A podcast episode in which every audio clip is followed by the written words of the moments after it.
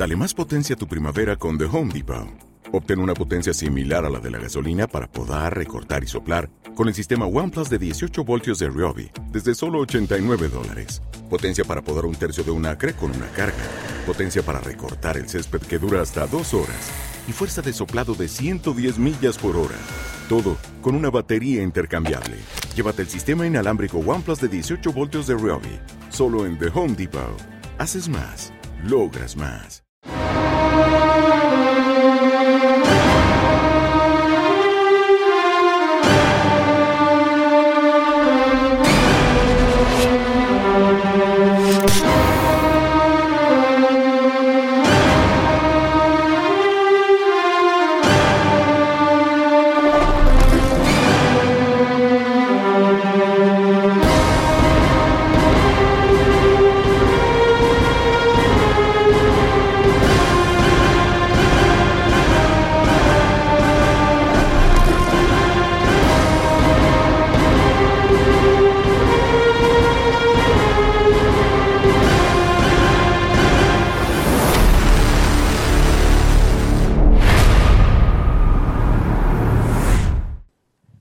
¿Existen normas en la guerra? Hoy vamos a hablar del derecho de la guerra, con el coronel retirado Salustiano García Fernández y también con José María veremos el frente de batalla.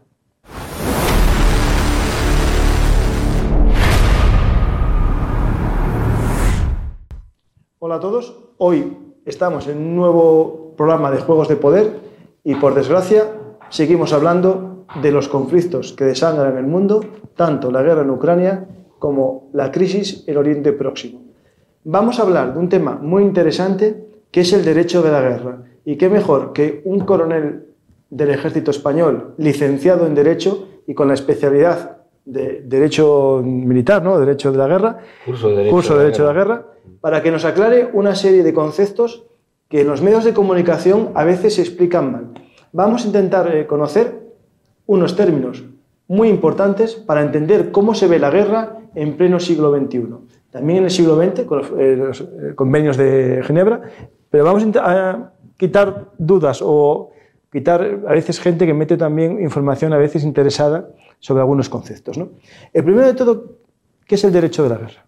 Pues el derecho de la guerra, voy a utilizar una locución latina, un latinajo que se dice, se usa, mucho en derecho, que está, está por un lado el jus ad bellum, que es el derecho a, la defensa, o sea, a la batalla, y el ius in velo, in velo, que es el derecho de la guerra. Y ahí lo que se pretende es buscar una arquitectura jurídica que eh, haga una compensación entre los requerimientos de lo que son las necesidades militares de beligerantes, que se producen lógicamente en el conflicto, y eh, la protección de todo aquello que no forma parte de la estructura misma del combate, ¿no? Como ser población civil, bienes eh, privados o cualquier otra infraestructura que no tendría por qué verse afectada en principio ni ser utilizada como objetivo militar. Mm.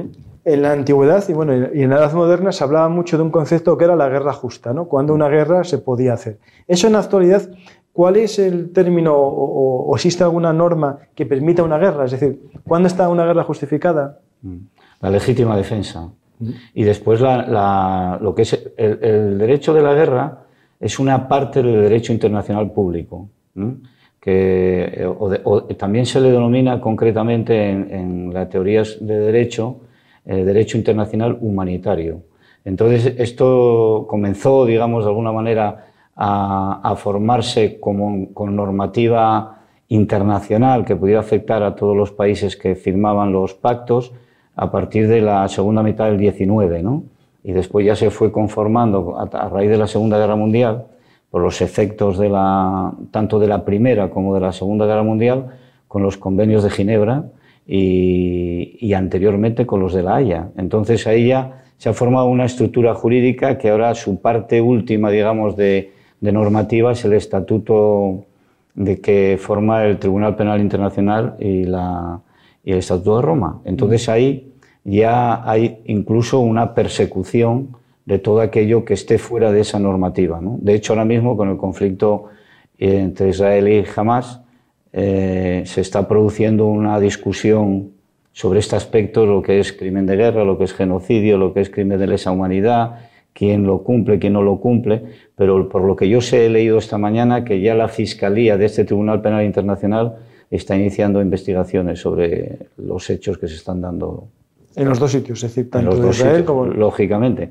En uno, digamos, con gran dificultad, porque lógicamente en la Franja de Gaza, de momento no hay ni periodistas ni, ni nadie que pueda de alguna manera confirmar los datos que se están dando sobre lo que allí está ocurriendo o dicen que ocurre. ¿no?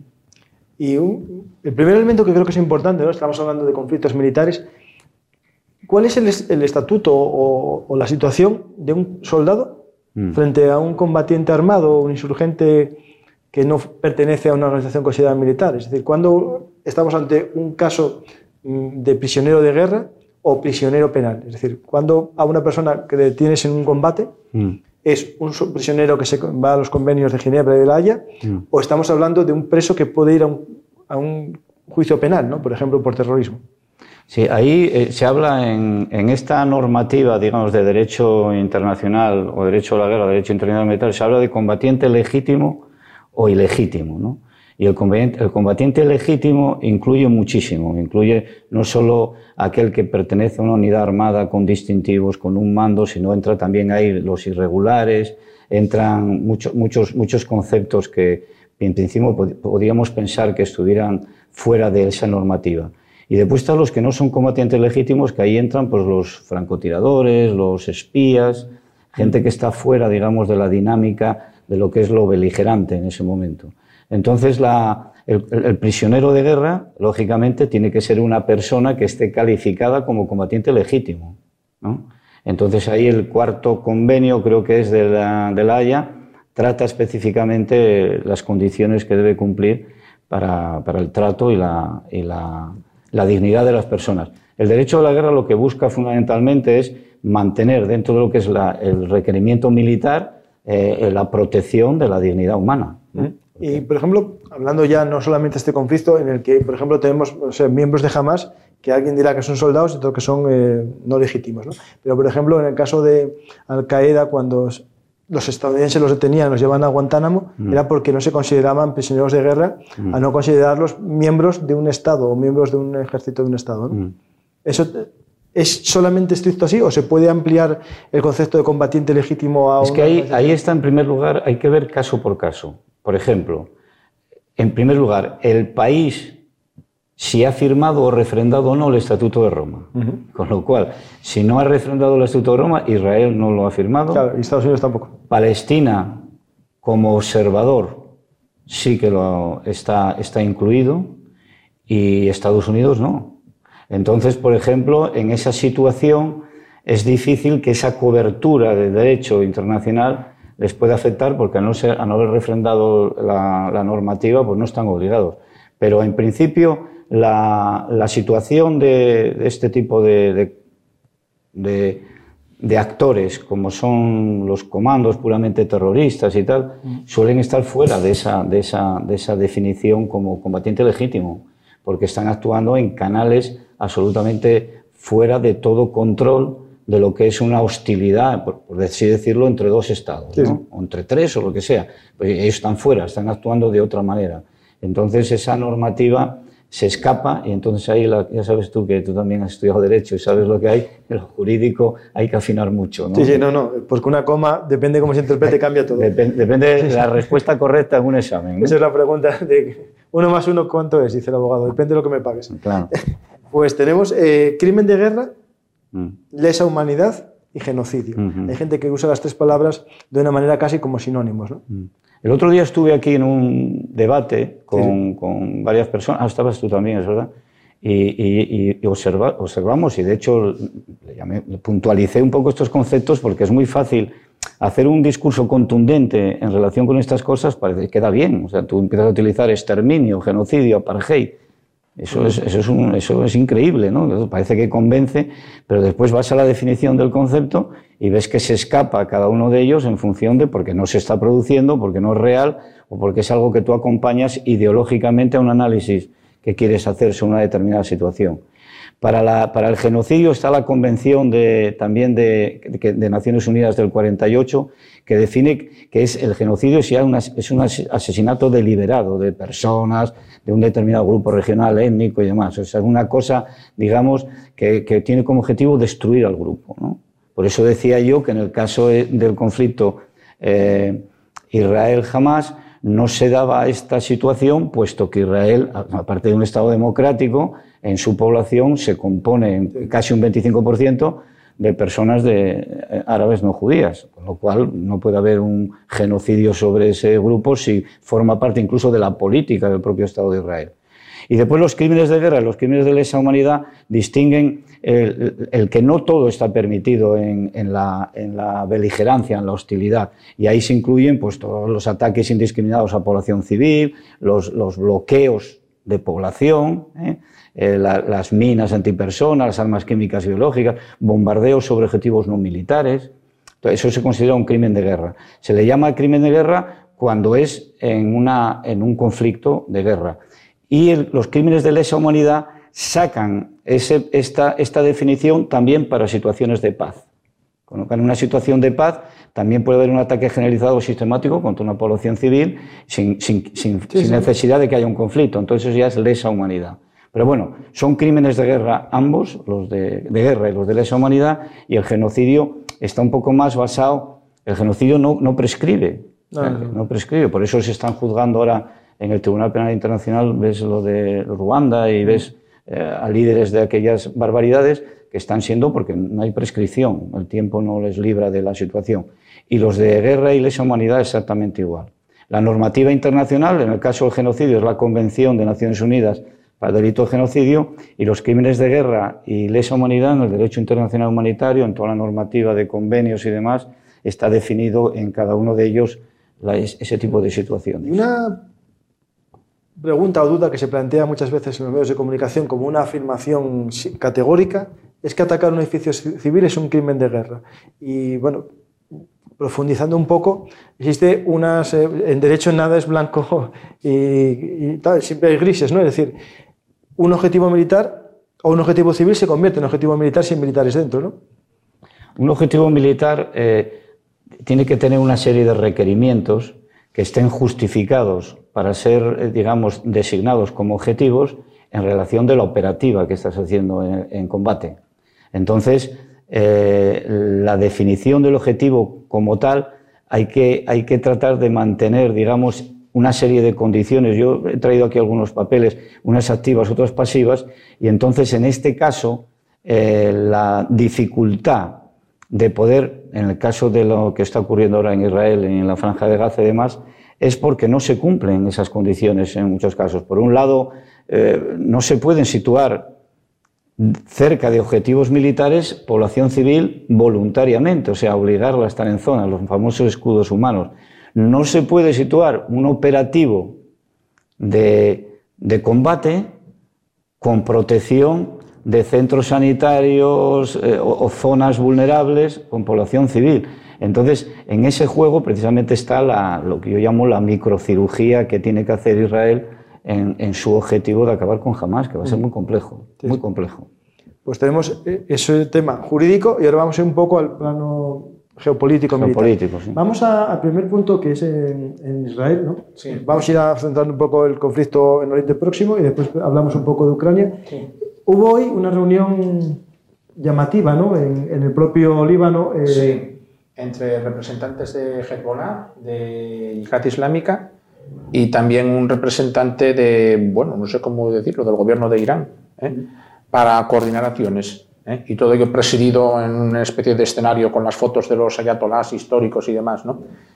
Bien, eh, parece que Irán, que no en ningún momento esconde que está respaldando, impulsando o, soportando la, acción de, que, ocurrió en, el otro día, eh, ya hace 15 días en, en, la Franja de Gaza, ¿no?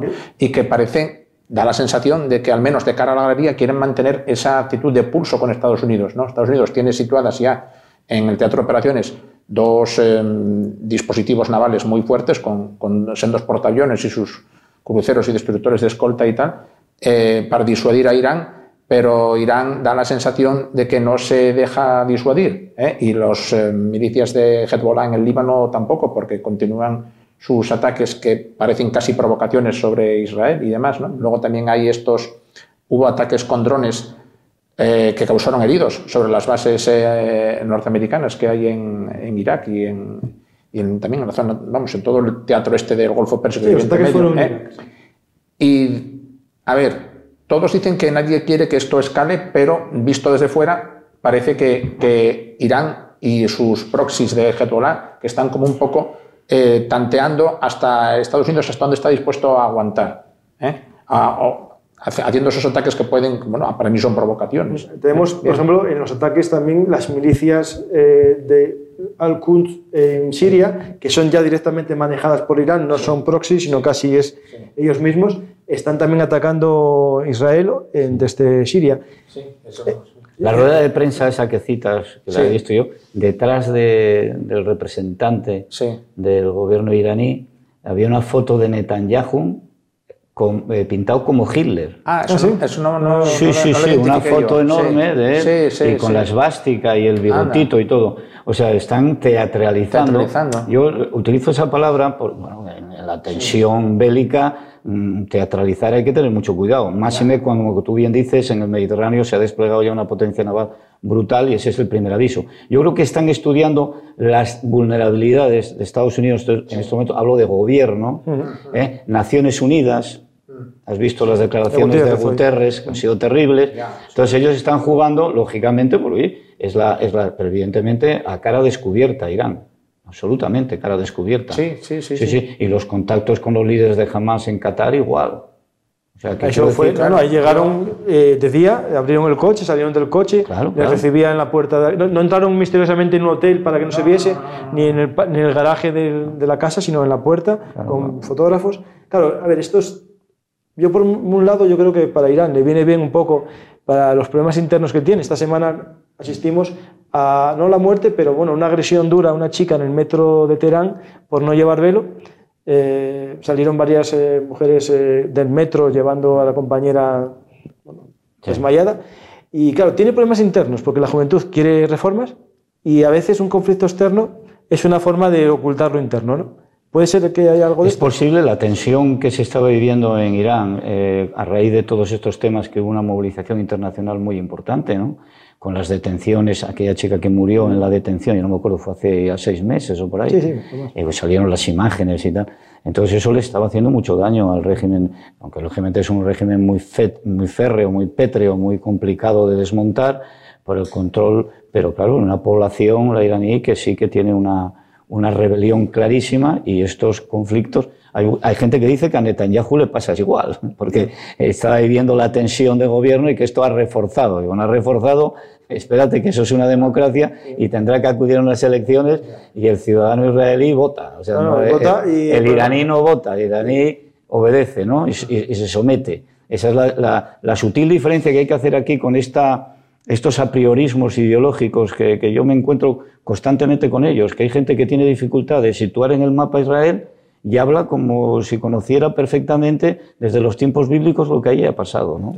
Entonces ese es el discurso que hay que desmontar y decir, bueno, esto es muy complicado, como tú decías el otro día en el debate, aquí estaban los acuerdos de Abraham, que estaba dando, perdón, se ha caído aquí un...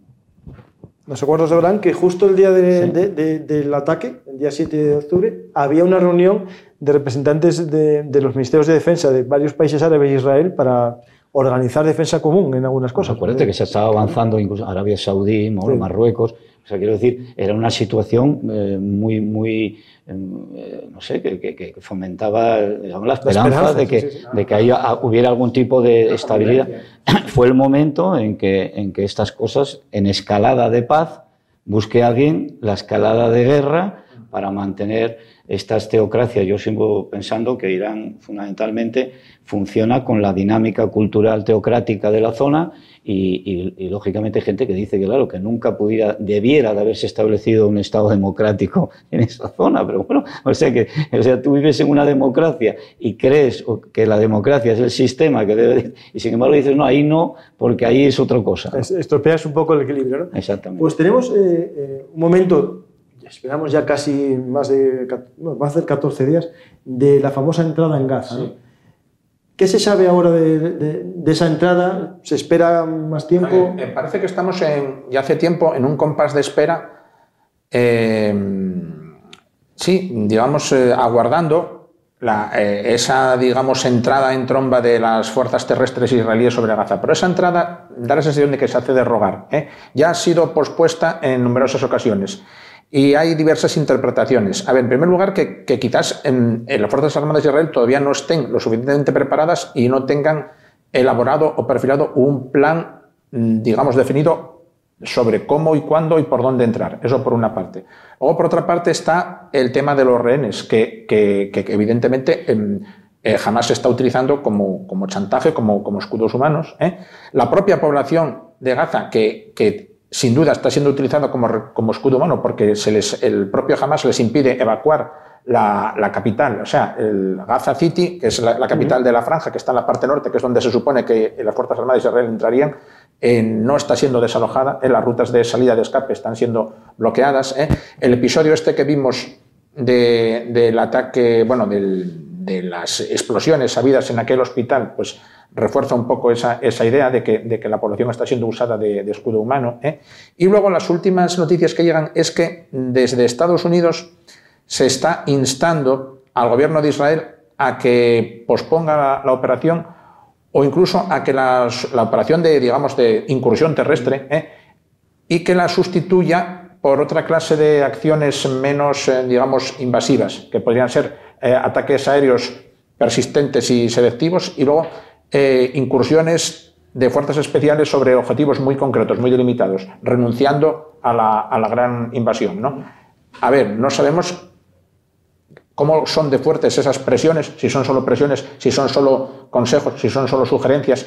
Yo pienso que Estados Unidos mm, quiere tener un poco, bueno, que un poco no, quiere, desearía tener el control de esa escalada y desearía tener el control de lo que Israel va a hacer. Entonces Estados Unidos está proporcionando una ayuda importante a Israel, pero también ha enviado a la, zona, al propio Israel, a un teniente general de los marines, ¿eh? o sea, un general de tres estrellas, es teniente general, supongo, ¿no?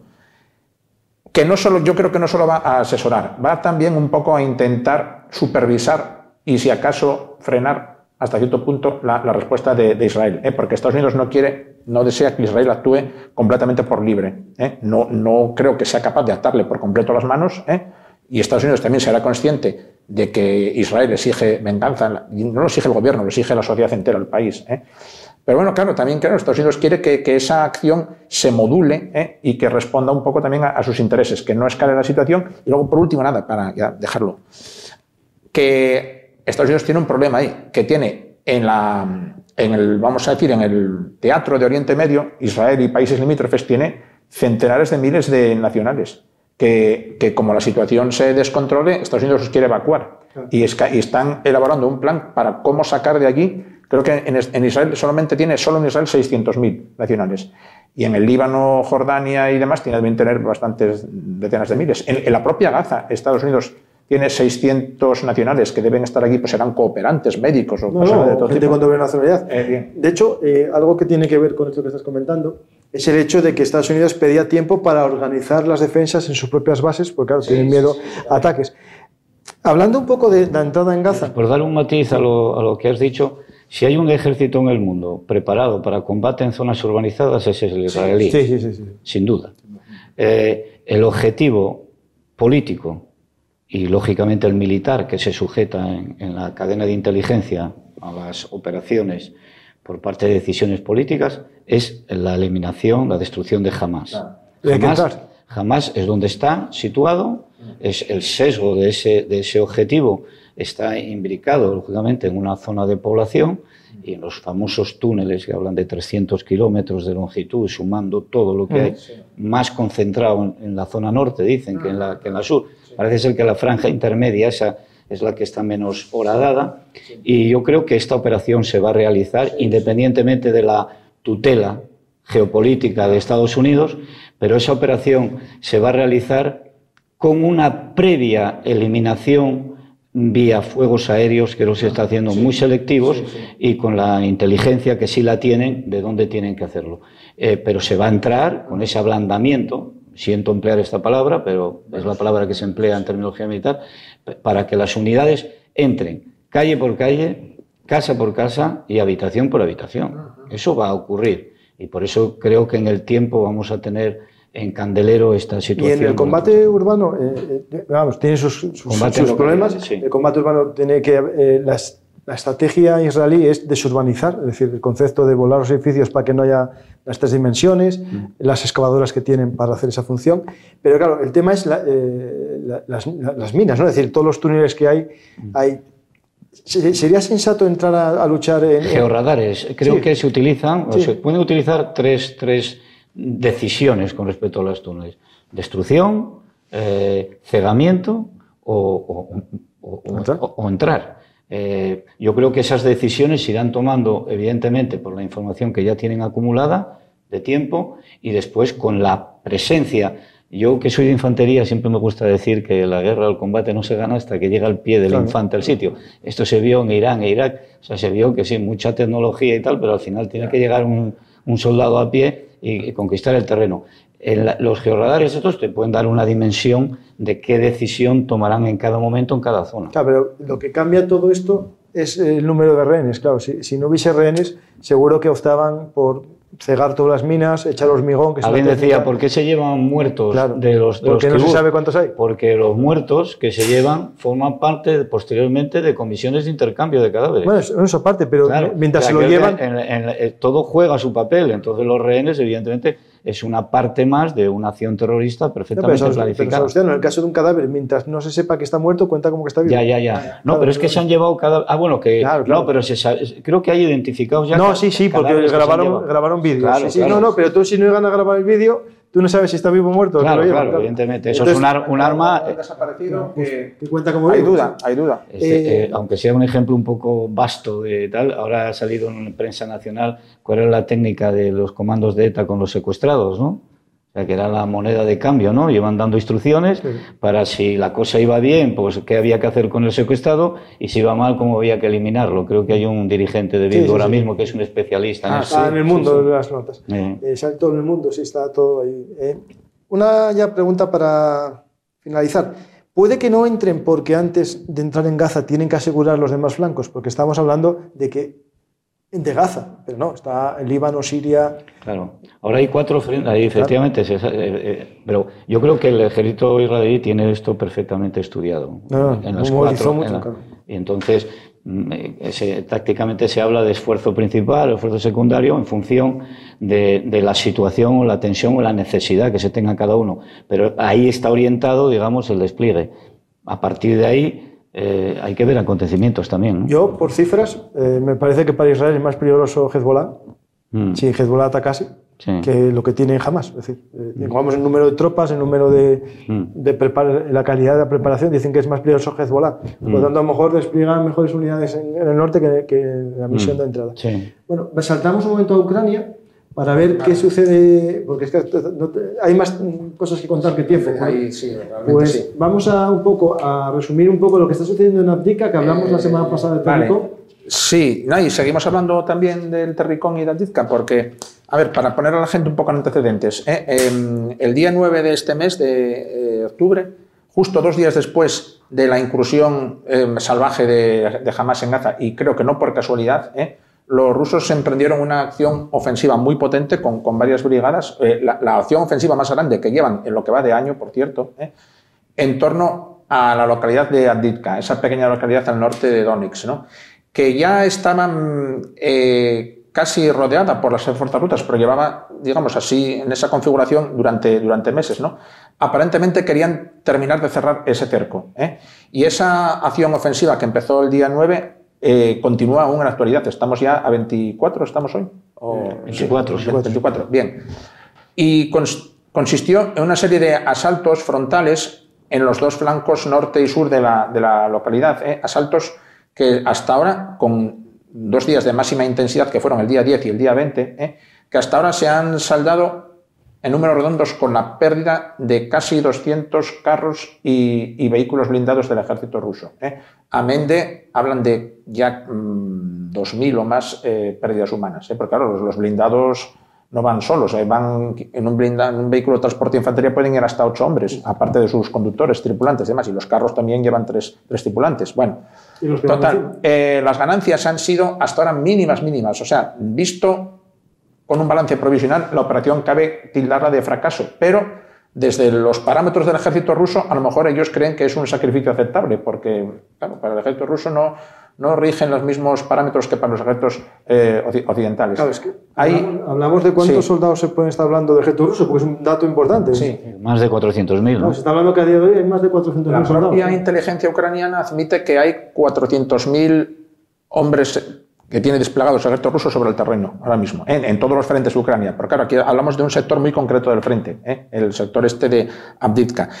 Y los combates más eh, furiosos o más significativos tuvieron lugar en un punto muy concreto que, que, ya ha adquirido renombre, que allí llaman el Terricón, que es una, lo que aquí en Asturias conocemos como una escombrera minera, una escombrera de estériles de, de, de carbón, ¿eh?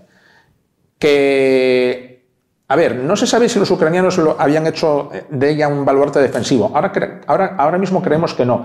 No, lo que hay son túneles para refugiarse. Eh, debía ser un punto de observación. Y los rusos intentaron tomarla una y otra vez y, hasta ahora se han estrellado contra ella. Lo que sí ha ocurrido ha sido un hecho, bueno, pues llamativo, pintoresco, propagandístico, que en algún momento de la noche lograron llegar arriba y plantar una, bandera. una bandera, mejor dicho, dos, la bandera de la Federación Rusa y luego la, vieja bandera comunista soviética. Bueno, que realmente es la bandera de la unidad histórica, porque tenía el asiento de 14, creo que era. Sí, pero bueno, pero llevaba sí, sí, sí, martillo, como una casa, y martillo, y además filmada por los oficiales de la Efectivamente, filmaron, hicieron como un public reportaje de cómo esa bandera era eh, preparada, elaborada, firmada, y luego de repente la bandera aparecía allí puesta. Pero no se veía en, en ningún momento ningún soldado mm, colocarla físicamente.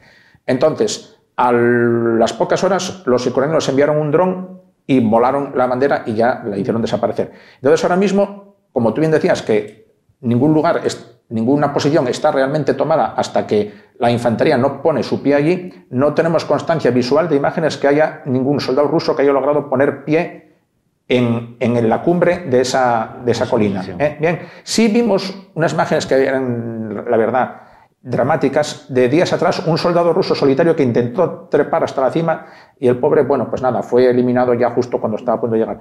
Pero eso es el, mayor testimonio que tenemos. Entonces, ahora mismo, ese lugar ya conocido como Terricón parece ser que es una tierra de nadie. ¿eh? Los ucranianos eh, puede, que hayan sido desalojados, pero los rusos tampoco hay constancia de que estén allí. ¿eh? ¿Por qué? Porque es un lugar batido totalmente por el fuego de los dos bandos, por la artillería y tal. Aquí es, muy es casi imposible permanecer. Eh, Salustiano, un poco sobre Ucrania, algo que tengas que comentar. Yo me acuerdo cuando hace ya siete meses, en el primer debate que tuve aquí, bueno, debate, entrevista personal, en relación con Ucrania, que aquí había muchas, muchos planteamientos sobre lo corto que iba a ser el, el, el, conflicto. Y no sé, yo siempre tuve la, la, la, visión en el aspecto geopolítico de que realmente pues, Rusia iba a actuar como está actuando y Ucrania, que ha sorprendido un poco a todos con su capacidad de defensa, aunque ahora tenga los apoyos, lógicamente, de actores externos. Pero, en definitiva, esto yo lo, lo he denominado siempre como una especie de conflicto congelado. Esta, esta línea de frente que hay ahora mismo, con las intensificaciones que hay en Bakhmut, Abdinka, Dnieper, eh, Zaporilla, en fin, todo, eh, Gerson, en fin, todas estas cosas eh, si van a estar dándose en el tiempo con, yo creo que ofensivas y contraofensivas de tipo local, porque lo que era fue la gran ofensiva no se pudo llevar a efecto con la, con la profundidad que en este caso Ucrania deseaba, porque evidentemente el terreno está ya muy trabajado y entonces las dificultades de movimiento, ahora nos acercamos al invierno, pues imagínate lo que puede, puede ser eso. Entonces yo creo que Ucrania va a estar en nuestras mentes y en nuestras durante mucho tiempo y formando parte un poco más de la estructura de, de la geopolítica y de los actores que intervienen y de las condiciones que se tengan que dar en función de lo que van buscando. ¿no?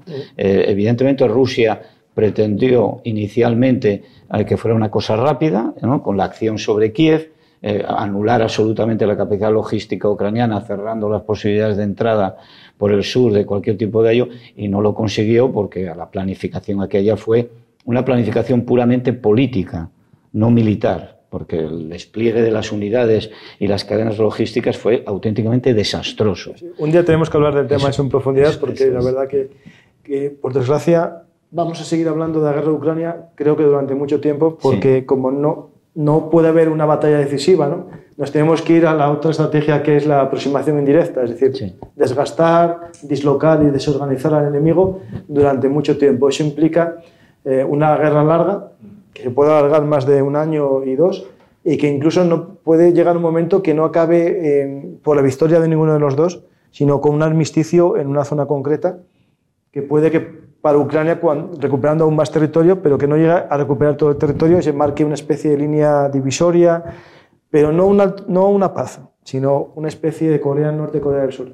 Bueno, iremos viendo lo que sucede y gracias a Luciano por venir aquí a Juegos de Poder. Por haberme invitado. Y José María, gracias por venir, que ahora tienes un nuevo mapa que, ah, bueno, sí. que te vas a conocer bien. Mapa de... de no lo hagas, que no sabemos no, no, mapa, de, mapa de Israel y la Franja de Gaza. Ahí tenemos. es una escala mucho mayor que el de Ucrania. Esperemos, esperemos que ese mapa eh, no lo lleguemos a conocer mucho porque se acabe pronto y no haya una escalada eh, y se quede en algo muy limitado en el tiempo, porque cuanto menos dure una guerra suele ser menos gravosa para todos, ¿no? para la población civil y para la economía de los países. Pues muchas gracias a todos los que confiáis en Juegos de Poder para conocer lo que está sucediendo y por desgracia seguiremos hablando de partidas en las que somos peones, pero que os puedo asegurar que va a haber muchas partidas en escenarios distintos y tenemos que estar atentos, porque hablamos hoy de Oriente Próximo, hablamos de Ucrania, pero no estamos hablando, por ejemplo, del Sahel, que también es muy problemático para nosotros los españoles. Pues estamos atentos y hasta la próxima partida.